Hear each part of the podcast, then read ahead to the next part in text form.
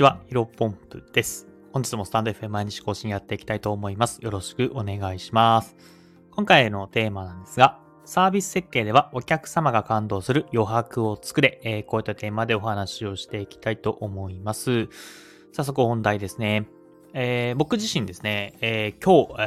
ーと、ルイ・ヴィトンカフェえー、に行ってきました、えー、銀座というか、どこにあるのかな？東京駅と有楽町あたりに、えー、ある銀座かな？銀座有楽町東京駅あたりぐらい真ん中くらいにあった気がするんですけども、え、まあ、ルイ・ヴィトンが、えー、何階 ?7 階建てかな？の建物があって、その7階部分に、え、ルイ・ヴィトンカフェですね。ちょっと正式名称忘れちゃったんですけど、そんな感じのカフェに行ってきました。で、まあ、恐るべきものは客単価ですね。多分だいたい5000円ぐらいですかね。僕が頼んだのが、えー、カフェラテと、えっ、ー、と、なんだっけな。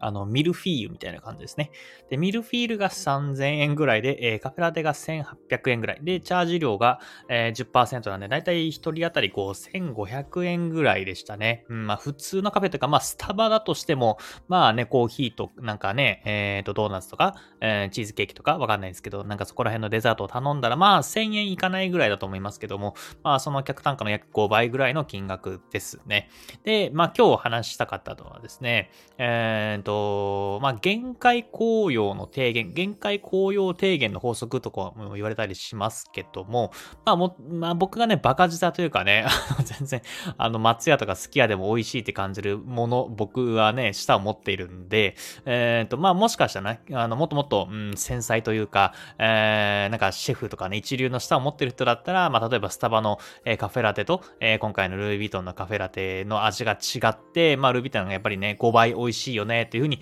思う人も多いるかもしれませんけど、まあ多分ね、8割ぐらいの人は多分ね、目隠しされて、目隠しして、え飲み比べても多分どっちが美味しいかっていうのは、まあ、うん、分かれるんじゃないかなと思っています。まあこれがね、うんと、なんだろう。限界紅葉の、えー、話で、まあ、例えばインスタントコーヒー、うん、あのー、ものすごく安いやつありますよね。あ、まあ、あれで作るカフェラテと、えー、ルイ・ヴィトンカフェのカフェラテの差っていうのはものすごくありますけども、さっき言ったスタバ、まあ、1杯400円、500円ぐらいのカフェラテと、えー、と、ルイ・ヴィトンのカフェラテっていうのは、まあ、さっき言った価格は何倍だ ?5 倍ぐらい、えー、違ったりしますけども、4回5倍ぐらい変わた変わりますけども、まあ、その4倍か5倍美味しいかって言われたら多分そうでもないと思うんですよね。うん。ただまあ、インスタントコーヒーと例えば、セブンイレブンのカフェラテって、えー、1倍か2倍ぐらい変わるかなと思思うんですけど、まあ、それなりに1倍、2倍ぐらいは、え、変わるんじゃないかなと思います。まあ、これがね、限界効用の、えー、低減の法則っていうふうに言われていて、まあ、もっとわかりやすいで言うと、まあ、例えば年収100万円の人が、えー、年収100万円アップして合計で年収200万円になるのと、えー、年収1億円の人が年収100万円アップして年収が1億100万円になるのだったら、確実に前者の方が、えー、嬉しいというふうに気持ちになるじゃないですか。まあ、1億円の人の、えー、100万円プラスになったところで別になんか誤差というか、うん、なんかそんなに嬉しさっていうのは多分、まあちょっとはね、嬉しい、もう嫌とか、まあマイナスではないと思いますけども、まあ嬉しさが多分ね、えっ、ー、と前者、えー、年収100万円の人が年収増えて200万になる嬉しさが100だとすると、多分1もないんじゃないかなっていう感じですよね。まあこれがね、まあ費用をかけても、それ以上は、うんと、なんていうのかな、なかなか、えっと、幸せにならないというか、まあ、幸福を感じにくいっていうのもそうなんですけども、まあ、なので、今回のね、えー、カフェもそうですけども、うーんと、まあ、正直、僕の中では味は変わらなかったんですね。ただ、まあ、行ってよかったなというか、うん、その、あの、払う価値があったなと思った機会がありまして、まあ、これはね、やっぱりね、感動なんですよね。で、まあ、これ、キンコング西野さんもよく言っていますけども、まあ、ホテルでも同じことが言えます。うん、キンコング西野さんが言ってたわけど、ホテルでも同じことが言えていて、例えば、えー、1泊3000円と1万円のホテルだったら多分ね、アメニティとかも含めたりとか、まあ、ベッドふかふかとか、うん、まあ、眺望だったりとかっていうのでね、結構変わってくると思うんですけども、まあ、2万、3万、こういったあたりで、えー、例えば1泊5万円のホテルと、えー、1泊、例えば10万、15万、20万ぐらいのホテルって、まあ、2倍、3倍、4倍で、まあ、セキュリティ、あ、セキュリティじゃなくてすみません、設備か、とか、まあ、ご飯の美味しさが、えー、2倍、3倍、4倍に上がっていくかっていうと、多分そうではないじゃないですか。で、まあ、ここら辺のところでやっぱり感動を与える接客の質っていうところが、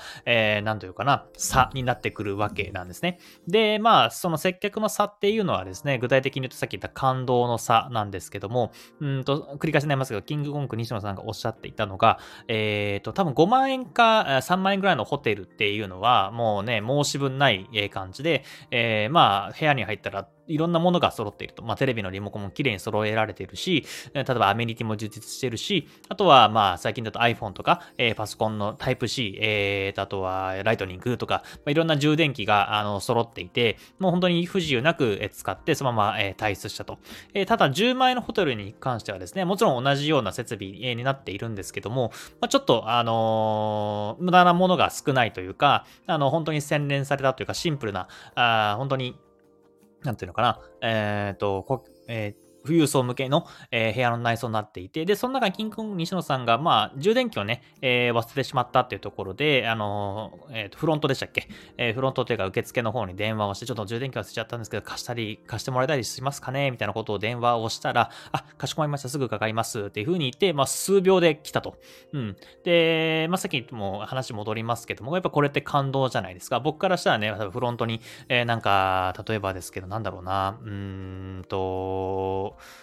ちょっとパッと思いつかないですけども、さっき言った、まあ、充電器が忘れてしまったとか、あとは、まあ、仮に髭剃りね、えー、なんか髪剃りだと僕は結構肌が荒れちゃうので、電動の、えー、なんかいい感じの、えー、髭剃りありませんか？みたいなことを言ったら、多分、まあ、10万円とかホテルを、えー、やっていたら、多分持ってきてくれると思うんですね。だから本当に、あ、本当に僕のためにとか、やっぱサービスの質ってめちゃめちゃいいんだなというふうに多くの人が思うんですけども、多分、さっき言った10、うん、髭剃りだとちょっとわかりにくいかもしれませんけども、充電器って多分ホテルルだったら多分10万、1万だから10回、100回、1000回ぐらい、えー、言われてると思うんですね。だからサービスの質を、えー、上げるのであれば、最初から、まあさっき言った5万とか3万ぐらいのホテルと同じように、最初から部屋に、部屋にね、えー、常備してればいいんですけども、さっき言った感動の余白、うん、お客様に対して早急に対応したあお客様からしても、自分が、自分がお客さんだとして、あフロントがすぐ対応してくれた、この、えー、ホテルの質はいいなというところで、多分錯覚というか、うんと、わざわざ持ってきてくれるっていうところに、